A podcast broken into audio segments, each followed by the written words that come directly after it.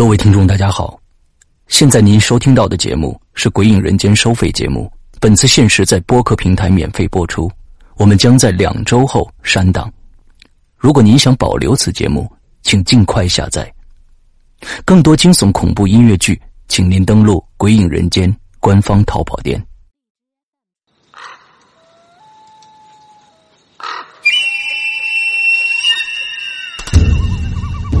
村镇上的深宅小院儿，你说，这个世界上有鬼吗？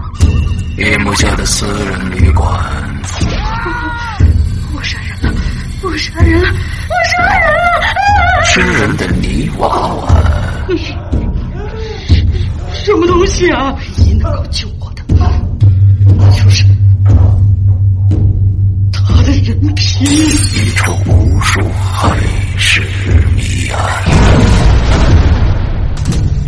鬼影人间为你带来《蒋家小院》，作者清水衙门，由龙鳞播讲。二零一七年九月二十九日，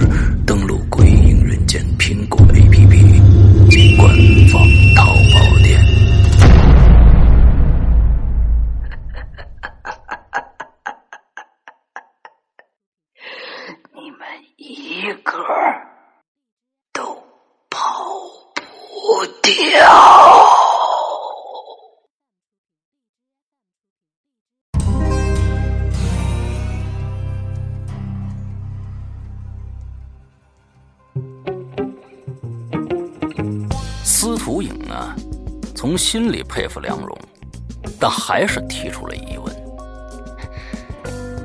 你那边的海报是怎么回事啊？没听说过你上过台湾的节目啊？还有，你帮那个路人做的精油护理效果还真不错。你手上那瓶儿总该是真的了吧？这个应该算投入啊。嗨，海报简单呐、PS 啊，别说上台湾的节目，上好莱坞电影也是小事一桩啊。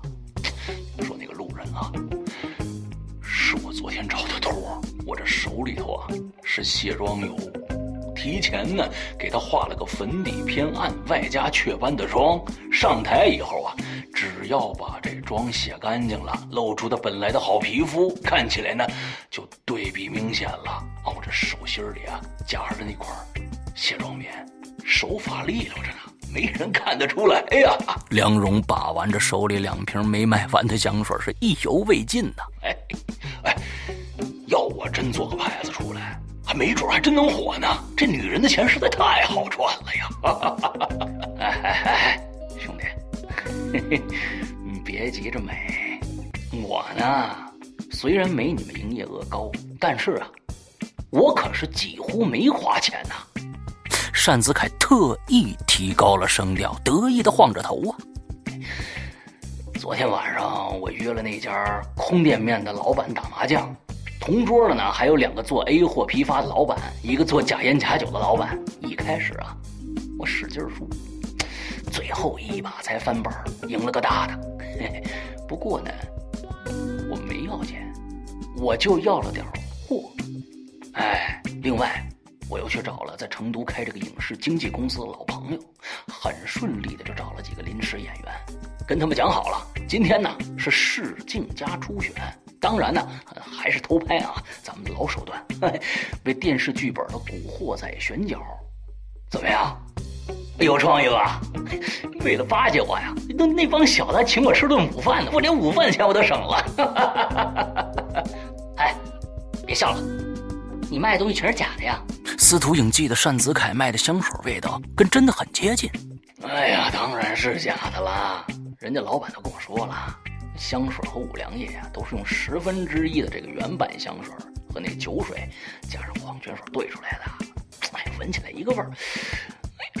很多网店早就这么干了。单子凯伸了个懒腰，翻看着手里十多个川味儿辣妹的手机号码，打了个哈欠。这个时候，司徒影突然意识到了，如果单子凯零投入的话，那他可就是赢家了。这个结果可有点突然呐。他没好气的问起陆中来了。哎，你投多少钱？零投入。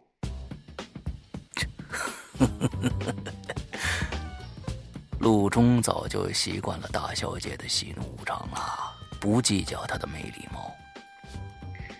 那家店的店面呢，是我去年买的，所以不用租金。正好上个星期已经被一家大型的通讯公司租下来了，制服和设备都是现成的。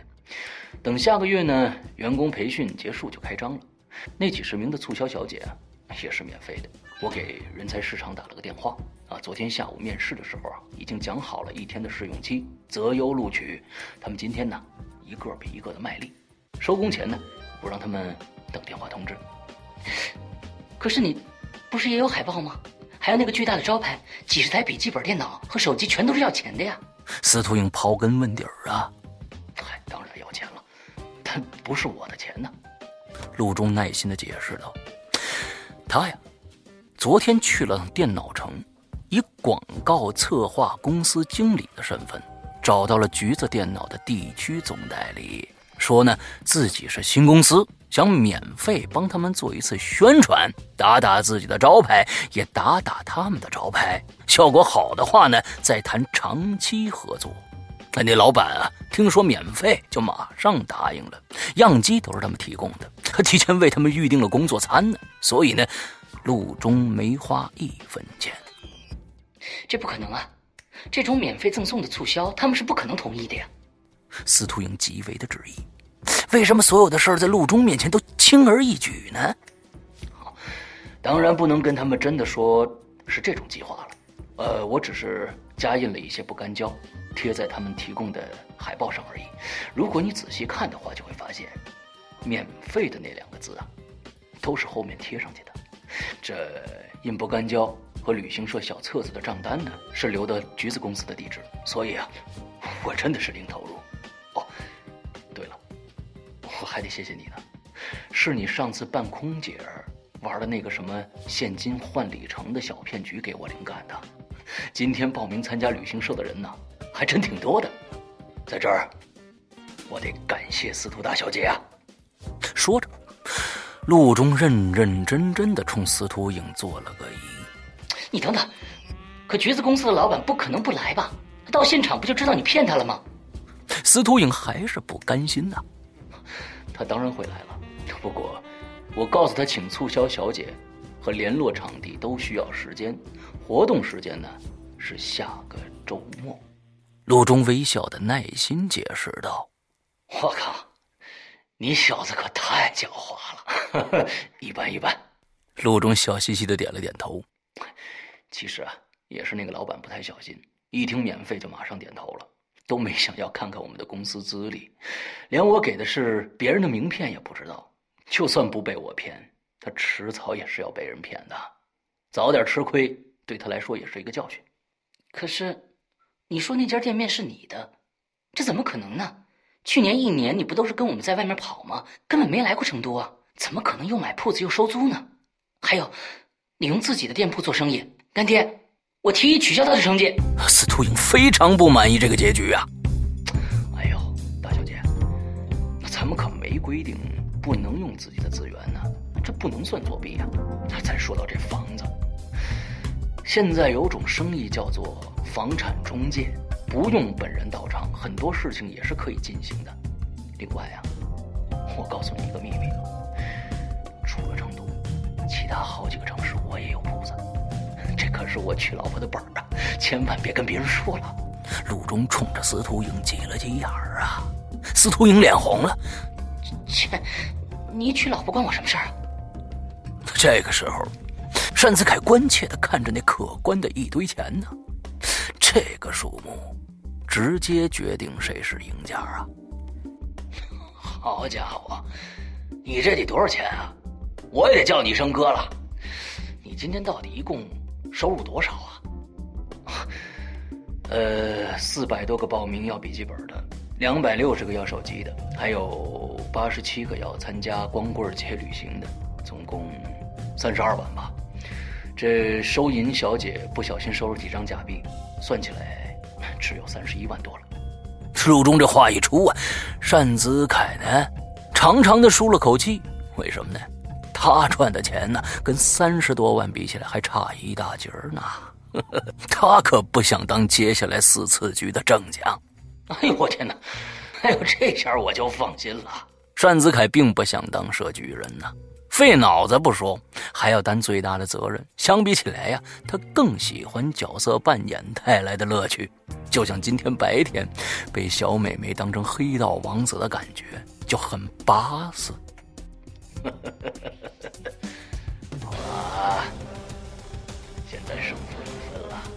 接下来的四次设局人呢，继续由陆中担当。大家要好好合作呀！有意见的话，下次 PK 再努力吧。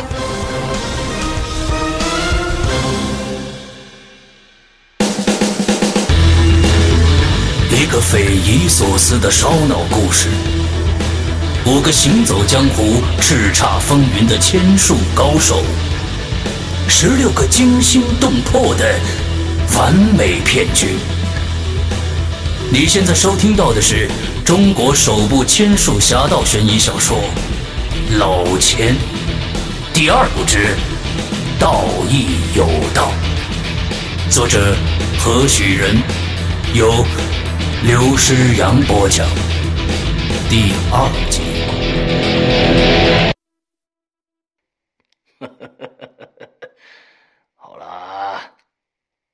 现在胜负已分了，接下来的四次设局人呢，继续由陆中担当。大家要好好合作呀！有意见的话，下次 PK 再努力吧。老韩看了司徒英一眼，那意思是啊，他也帮不上什么忙了。接着呢，他清了清嗓子，继续说：“嗯，总有一天呢，你们也会退出江湖的。到那个时候啊，做生意也是个不错的选择。这次的比赛啊，对于你们将来会很有帮助的。不过看到你们都能赚到钱，我也就放心了。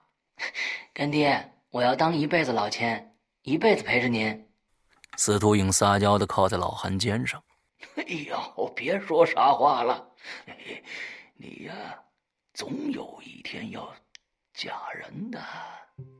老韩的目光徐徐扫过几位徒弟，这天下没有不散的宴席，将来呀，你们发达了，只要还记得我们一起骗过这些贪心的混蛋，我就。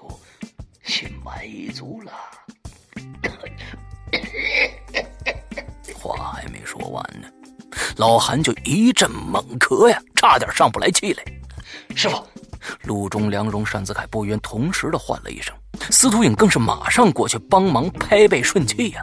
陆中忙不迭的去倒水，梁荣手忙脚乱的找药，单子凯更是掏出了手机准备打幺二零了。哎呦，行了。阎王爷忙着呢，没这么快来找我。老韩刚缓过劲儿来，就掏出一支雪茄点燃了，美美的吸上了一口。今天呢，你们都忙着做生意，嘿我也没闲着。跟踪我的那个小子是个警察呀。听说是警察，陆中马上拧紧了眉头。自从上次被贾教授跟踪过，还拍了照片他每次计划行动的时候，已经多加了双倍的小心和仔细了。这小子现在是停职检查，连配枪和警官证都上交了。我也不清楚这小子到底是什么来头啊。究竟想干什么呀？老韩是面露忧色呀。这种摸不清底细的人，往往是带来麻烦的人。师傅，您别担心，明天咱们就会知道他究竟想干什么了。陆中把视线移向窗外，对面楼上的窗帘里有一副很难发现的望远镜，那望远镜的后面。有双陌生的眼睛。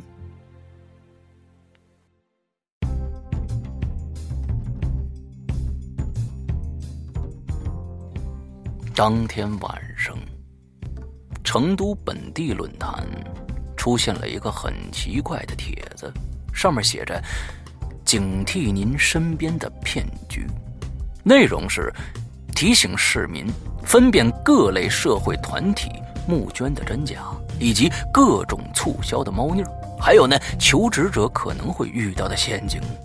几天后。有人发现这帖子里提到的几种骗术，在春熙路上都发生过，这跟帖的数量就越来越多了。橘子电脑的总经理呢，也发现事情不太对劲了，联系了广告策划人的电话，却怎么都打不通。等他找上门去以后啊，才发现名片上的人和找他谈广告的人根本不是同一个。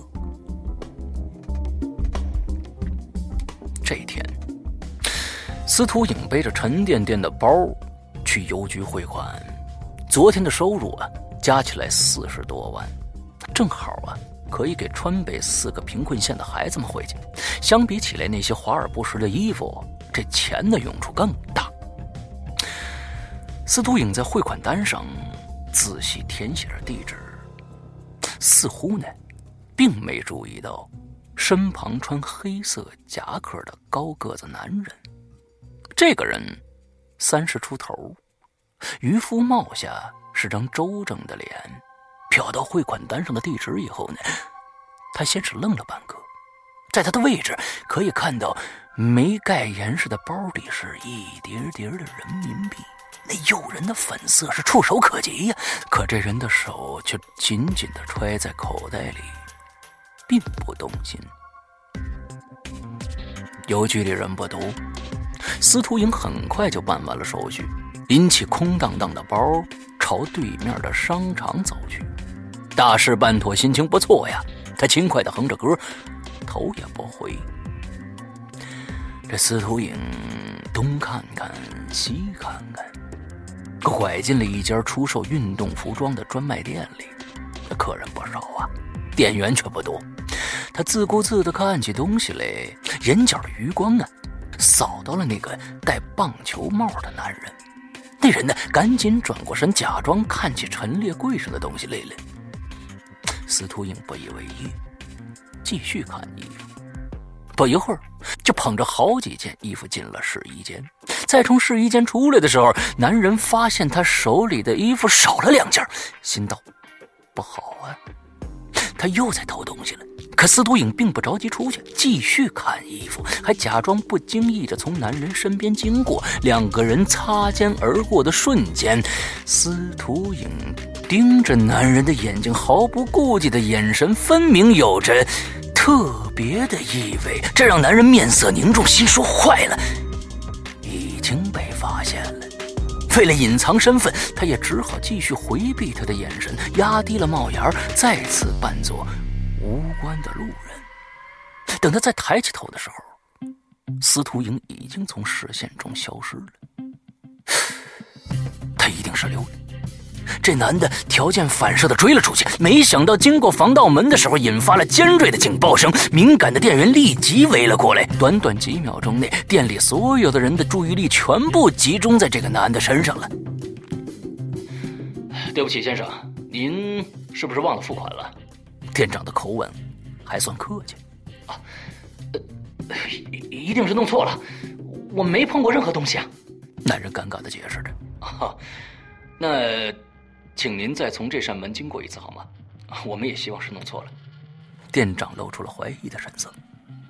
众目睽睽之下呀，男人没法拒绝这个合情合理的要求，再从防盗门里经过了一次。尖锐的蜂鸣声继续传出来了。这一次，店长的脸色马上变严肃了。先生，请您把本店的东西拿出来吧。不付款是不能带走任何东西的。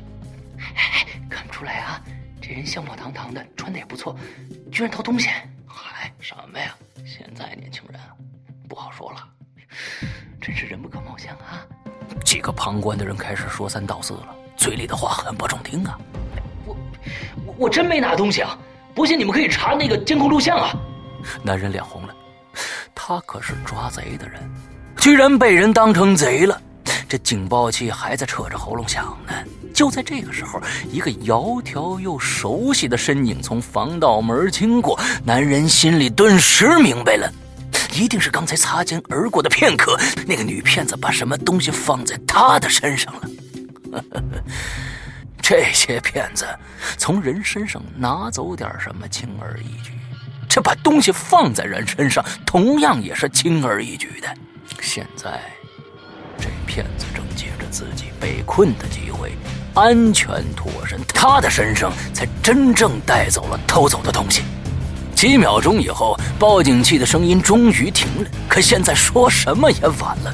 店长和围观群众都拿着看待罪犯的眼神盯着他，再怎么解释也没用了。更重要的是，这女骗子已经走远了。她不仅暴露了自己，被人家玩了还不知道。这种感觉真。是说不清，道不明啊！嘿嘿，男人没办法，长长的叹了口气，不得不配合的掏出了口袋。半分钟后，一个没有消磁的钥匙扣从他的裤子口袋里掏出来。在大家的指指点点当中啊，男人。不得不低下了头。这个时候，他心情坏透了。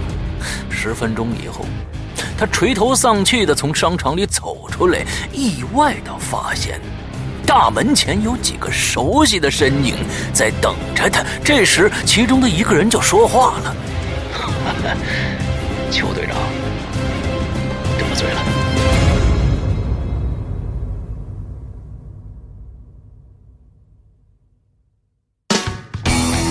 刚刚你听到的是《鬼影人间》高智商悬疑系列音乐广播剧，更多精彩，请关注《鬼影人间》新浪官方微博。苹果手机用户 App Store 搜索《鬼影人间》即可免费下载精彩 APP。准备好了吗？烧脑的剧情在等着你。